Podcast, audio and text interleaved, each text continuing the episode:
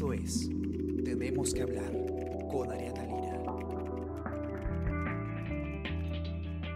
Hola a todos, ¿qué tal? ¿Cómo están? Yo soy Ariana Lira y hoy tenemos que hablar del el metropolitano, porque ustedes ya habrán escuchado la noticia del día de ayer. Repentinamente, eh, el metropolitano informó que las 21 rutas alimentadoras han dejado de operar. Esto debido a las pérdidas económicas que han ocurrido pues como producto de las restricciones impuestas por el gobierno en el marco del coronavirus. Ya se imaginarán los problemas que puede haber traído eh, eh, esta decisión, especialmente en un contexto en el que el transporte se hace especialmente difícil como en el que estamos. Vamos a hablar sobre esto con Juan Pablo León, él es periodista de la campaña No te pases del comercio, eh, quien además viene siguiendo este tema hace muchísimo tiempo, el tema del metropolitano y el tema de los alimentadores, y ver ¿Cómo es que llegamos a esto? Este, Juan Pablo, ¿cómo estás? Quisiera que, más o menos podamos empezar eh, contando la historia de los alimentadores, ¿no? Porque tú en una columna que, has escrito, que ustedes también la pueden encontrar en la web, eh, dices que eh, los, los alimentadores nacieron hambrientos, que nunca pudieron alimentar. Cuéntanos por qué esta, esta sentencia tan, tan contundente. ¿Cómo estás, Juan Pablo?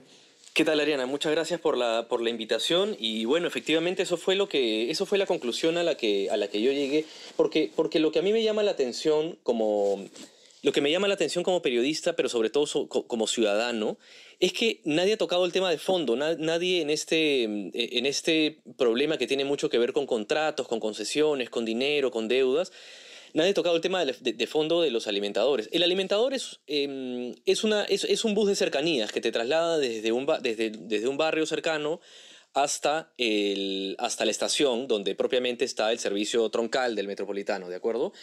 Em, se supone que estos alimentadores eh, tienen, la, tienen, tienen la misión de poder acercarte para evitar que tengas que tomar el colectivo o la mototaxi o la combi y además tiene una tarifa integrada, ¿correcto? O sea, no es que, o sea, el alimentador te cobra un sol, y el, y el, pero cuando llegas a la estación, no vas, que, cuesta el, el, troncal cuesta 2.50, no te cobran 3 soles 50, sino en general te suman la tarifa integrada, digamos, a 2 soles 50 en total, ¿correcto?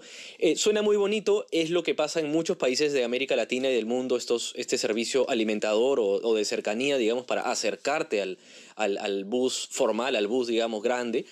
El problema de fondo es que, eh, efectivamente, como lo titulé en una columna de esta mañana, este es un alimentador que no alimentó nada, que nació totalmente hambriento porque el servicio es pésimo. Nació más bien para hacernos esperar más de 30 minutos por un bus que al final llega repleto y uno tiene que esperar un montón de tiempo para que de pronto aparezcan seis buses vacíos en fila. O sea, no, es, no, no, tiene una ruta programada, no tiene, no tiene frecuencia, no tiene... Sí, es verdad. Eso yo lo, he vivido yo misma. ¿Por qué pasa eso, Juan Pablo? Y es una pregunta que, que yo siempre me he hecho, ¿no? ¿Por qué tienes que esperar horas, horas a que pase uno y de pronto sí, pasan varios en fila vacíos? ¿Cuál, ¿Cuál es el sentido de la coordinación ahí? Y tú mismo lo apuntas en tu columna mucho mejor están coordinados incluso las combis informales. ¿no? Mucho mejor está coordinada la oferta y la demanda en el transporte informal. ¿Cómo puede ser posible eso? ¿Cuál es el motivo, tú que lo vienes investigando hace tanto tiempo? Mira, en un momento eh, definimos como una de las causas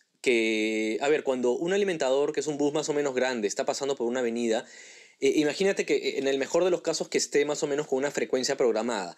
Viene un alimentador y se encuentra con que en un cruce, en una intersección, un conductor se quedó en plena intersección, digamos, ¿no? Y bloqueó todo, que es algo que sucede, es algo que pasa con frecuencia, ¿no? Te bloquea, entonces lo que va pasando es que todos al final terminan, terminan este, haciéndose en cadena, terminan reuniéndose en cadena y esa, esa frecuencia ya se, ya se arruina por completo.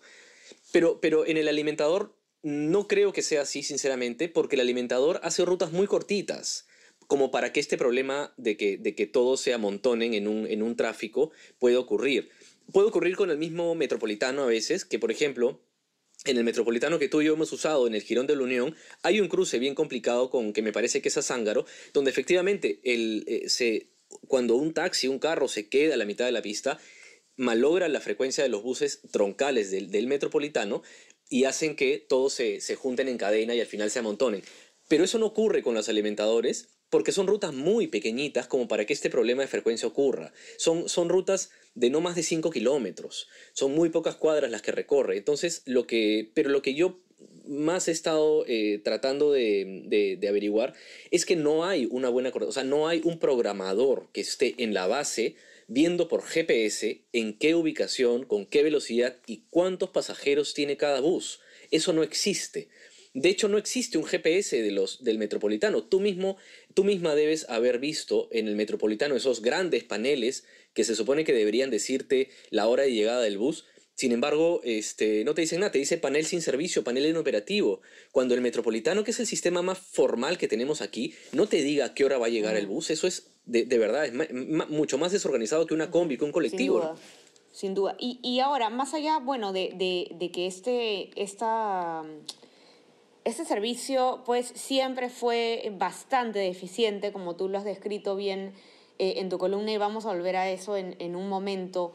¿Qué es, lo que, ¿Qué es lo que ha pasado hoy en día? ¿Por qué se suspende de esta manera que, claro, para el público es abrupta, pero conversábamos nosotros eh, hace un momento antes de comenzar a grabar? Es una cosa que ya se venía advirtiendo de cierta forma eh, por una deuda que tiene la municipalidad con el servicio. ¿Cómo llegamos a esto? Bien, hay un, efectivamente hay un trascendido de que, de que los concesionarios del Metropolitano le han estado advirtiendo constantemente en las últimas semanas, incluso desde junio, si no me equivoco, em, a la propia municipalidad le han estado advirtiendo que esta deuda se está acumulando y esta deuda está perjudicando obviamente a los concesionarios, que evidentemente los concesionarios son empresas que necesitan rentabilizar. Ya con la pandemia, han reducido mucho su, cantidad de pasajeros y obviamente su, rentabilidad también. Han habido muchos despidos en los corredores sobre todo. Pero eh, estos anuncios no se han hecho públicos. En realidad, esas advertencias de los concesionarios del Metropolitano a la Municipalidad de Lima no se han hecho públicos al parecer. Eso explica por qué hoy día han suspendido las operaciones de, buenas a primeras. O sea, hoy día los pasajeros han ido a la estación de, los alimentadores, a sus paraderos, y se han encontrado con que sencillamente no pasaban. O sea, si ya uno esperaba 30, 40 minutos por un alimentador, ahora ya ni siquiera pasaban. Entonces se, han enterado, la prensa se ha enterado por un comunicado que salió ya cuando los pasajeros estaban yéndose caminando a sus trabajos. ¿no? Eso ha ocurrido porque hay una deuda de 27 millones de soles eh, que, le, que, le, debe eh, la Municipalidad de Lima que es el concedente a los concesionarios del metropolitano, una deuda que tiene ya muchísimo tiempo. Es una deuda que no tiene un concepto fijo, son diferentes motivos, entre ellos la informalidad que, que, la municipalidad no ha podido erradicar y que ha competido con este, el metropolitano y con los corredores también en realidad, son deudas, em, eh, esa, yo, diría que esa es una de las deudas más importantes porque los, el, el transporte informal que nadie ha podido quitar ha hecho que se generen grandes pérdidas eh, en, los, en los alimentadores, en los buses del metropolitano troncales y también en los corredores complementarios, pero también a deudas eh, por otros motivos que sinceramente no tengo el motivo, no, no tengo, el, no tengo el documento este, formal para poder explicarlos, pero son deudas que, que, acarrean diferentes, diferentes motivos, por ejemplo que también eh, la misma pandemia, se supone que ante una emergencia la municipalidad tiene que solventar a estos concesionarios de alguna manera.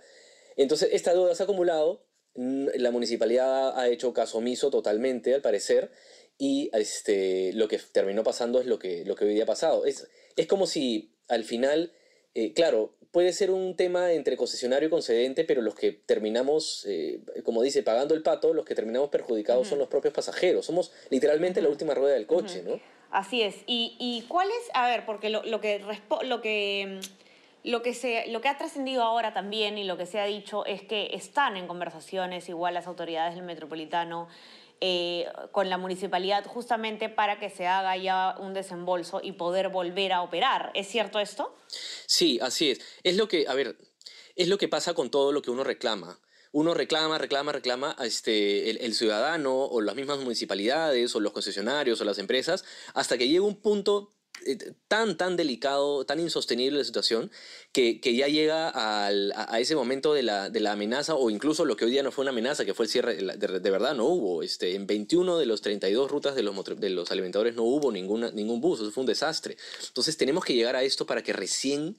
Esa es la pregunta que nos hacemos en No Te Pases este, desde hace mucho tiempo. ¿Por qué recién cuando sale a la luz un problema, una deuda, una injusticia, eh, en materia de transporte, ¿por qué recién en ese momento tienen que ponerse las pilas? Recién cuando, cuando en la campaña No te pases se nos ocurrió comprobar que hasta un ciego, literalmente, un ciego puede sacar una licencia de conducir, recién en ese momento este, se ponen a, arreglar el problema de los brevetes. O sea, el, todo nos, nos da a entender de que el ciudadano no, no importa para, para, para el gobierno y para las autoridades del transporte. ¿Y sabes por qué ocurre esto, Ariana? Porque las autoridades del transporte no usan el transporte público. O sea, el día en que las autoridades usen el transporte público, se, se fajen una, una cola de 40 minutos, se fajen una, una, una cola este, eh, larguísima para entrar a un alimentador, para entrar a, a un bus troncal, ese día el transporte público va a cambiar. Pero mientras hayan policías en liebres, este, abriéndole paso a, todos los, a todas las autoridades del, transporte, a todas las autoridades del país en general, el transporte público va a ser de ciudadanos que son pues de, segunda clase, ¿no? De, los cuales nadie se va a ocupar. Muy cierto, muy cierto, Juan Pablo. Además, a ver, claro, se va, se, se, va a hacer el pago, van a reabrir estos alimentadores y todo va a volver a la realidad, y no solamente a la realidad eh, pre-pandemia, sino una reflexión que haces tú también en, tu, en tu artículo de opinión, que es eh, una realidad sumamente peligrosa, porque eh, ¿qué ocurre? Que, que, si vamos a esperar pues 40 eh, minutos a que llegue un alimentador y el alimentador llena, llega pues repleto, esto es evidentemente un foco de contagio y como ya hemos dicho incansablemente, el nuevo foco de contagio ya no va a ser el mercado, sino el transporte público. Ya esto es un tema no solamente de transporte, es un tema de salud pública. Sí, totalmente. El transporte desde, desde el comienzo, o sea, efectivamente hubo focos este, mm, muy determinados como los, los, los, mercados, pero el transporte público ha sido un foco desde que comenzó la pandemia, porque desde que comenzó la pandemia en marzo hubo, se publicaron estudios en China, eh, estudios de laboratorio en China que indicaban que el virus, el coronavirus, puede estar suspendido en un bus con las ventanas cerradas durante más de 30 minutos y contagiar a muchas personas adentro. Entonces, el transporte público, a, ver, han pasado ya cinco meses, eh, un poco más de cinco meses desde que comenzó la pandemia, y el transporte público sigue siendo exactamente el mismo. No se aprovechó la, cuarentena vehicular donde teníamos las calles vacías para poder, por ejemplo, sincronizar los semáforos que están sincronizados toda la vida eso hace que, por ejemplo, no hayan olas verdes y que no exista la posibilidad de que, eh, o sea, hay, hay eh, también es un artículo que también sacamos en la campaña No te pases, que permitió demostrar que la, que la poca coordinación semafórica, las llamadas olas verdes, eh, que en realidad no funcionan porque no hay coordinación de software entre semáforo y semáforo, hacen que tengamos mucho tráfico. Mucho tráfico significa automáticamente que los paraderos, un bus atorado en el tráfico, implica automáticamente que el paradero, el próximo paradero, comience a llenarse de personas y que por lo tanto cuando el bus, después de soplarse todo el tráfico, llegue al paradero, va a entrar una cantidad enorme de personas, obviamente e, exponiéndolas, exponiéndolas al contagio. Eso es una solución muy fácil que nadie ha podido, este, que nadie ha podido solucionar, que nadie ha podido este, implementar, que es que haya un solo protocolo o software entre todos los semáforos para que haya una coordinación semafórica. Eso no existe. Eso y por supuesto el problema del transporte público en sí, ¿no? El problema, el, sistema combi, la guerra por el centavo, que todas sean mini empresas cascarón, este, que se peleen, o sea, somos, vamos, somos el único país de América Latina en que tienen empresas de transporte cuyos buses de la misma empresa pelean por pasajeros entre sí. Eso no ocurre en ninguna parte del mundo, Ariana. Pero en estos meses el sistema de transporte no ha cambiado. Seguimos con el sistema combi, no hay nuevas licitaciones, no hay una convocatoria para, para hacer nuevas concesiones para, para que el sistema sea formal, con choferes en planilla, con choferes que no tengan que estar este, parando 15 minutos para poder este, manipular la plata y darle el cambio a los pasajeros con, un servicio que no tiene una tarjeta integrada entre todos los, entre todos los sistemas. la combi ahorita sigue siendo el transporte oficial de más o menos el 70% de la población. No, lamentable realmente eh, eh, toda la situación del transporte que sale una vez más a la luz solamente porque hay un, escándalo realmente como el que estamos viendo, pero que es un, eh, una tragedia realmente lo que se vive por, por millones de peruanos. Eh, desgraciadamente, este es un tema del que nadie se ha atrevido, ninguna autoridad se ha atrevido a tomar por las astas y, lo venimos eh, denunciando hace muchísimo tiempo. El equipo de No Te Pases está atrás de esto hace muchísimo tiempo. eh, y tantas campañas más, pero simplemente eh, la ATU, no, no sabemos eso, eso. Con eso quería terminar también Juan Pablo. La ATU, ¿qué está pasando con la ATU? Ya la estamos esperando hace tanto tiempo, la, la supuesta solución a todo esto y no vemos nada hasta ahora. Conversé con María Jara eh, hace más o menos un mes, justamente con la pregunta que tú estás haciendo, ¿qué está pasando con la ATU? Y bueno, la respuesta de la ATU ha sido que efectivamente cuando se creó la ATU en el 2018 comenzó el, el proceso de, de, implementación y de fusión y bueno, en fin, la ATU recién el, el, lunes ya va a tener protransporte y con eso ya todas las entidades de transporte van a estar bajo la tutela de la ATU. Eso recién va a ocurrir el lunes. Lo que la ATU ha estado haciendo durante todo este tiempo ha sido eh, absorbiendo todas las gerencias de transporte municipales. Como tú sabrás, cada municipalidad se hacía cargo de su propia, de su propia fiscalización del transporte y somos 43 municipalidades, este, incluida la, de, la del Callao. Entonces, la ATU en todo ese tiempo ha ido municipalidad por municipalidad para absorber las gerencias de transporte. Luego eh, hizo lo propio con la autoridad del tren eléctrico, que ya tiene el tren eléctrico, y finalmente, después de una de una, de, una pelea pues este, larguísima y ya por fin tiene Protransporte, que claro, lo, bueno es que Protransporte viene en combo con mil inspectores de fiscalización más, con lo cual la fuerza fiscalizadora va a estar, eh, esperemos realmente que no sea como los anteriores, como la, como la gestión del alcalde actual y la gestión del alcalde anterior, que no hicieron absolutamente nada para erradicar a los colectivos informales. Esperemos que la ATU ya el lunes, cuando se dé la noticia de que van a tener Protransporte, puedan cambiar las cosas. Así es bueno, esperemos pues eh, a ver cómo evoluciona ese tema de los alimentadores y si van a regresar para lo que eran, eh, poco va a, arreglar, va a, ayudar a solucionar el problema. Eh, lean la nota, lean las notas que tenemos al respecto, lean también el resto de la campaña de No te pases para que puedan tener una idea general del problema del transporte, por qué pasa lo que pasa, por qué tenemos que sufrir esto eh, a diario. Eh, no se olviden también de suscribirse a nuestras plataformas. Estamos en Spotify, Spreaker, SoundCloud y Apple Podcast para que puedan escuchar todos nuestros podcasts y a nuestro WhatsApp El Comercio Te Informa para que puedan recibir lo mejor de nuestro contenido a lo largo del día. Juan Pablo, un gustazo tenerte por acá. Que tengas un lindo día. Gracias, muchas gracias Ariana. Un fuerte abrazo. Chao. Conversamos todos. Chao, chao. Esto fue Tenemos que hablar. Esto fue El Comercio Podcast.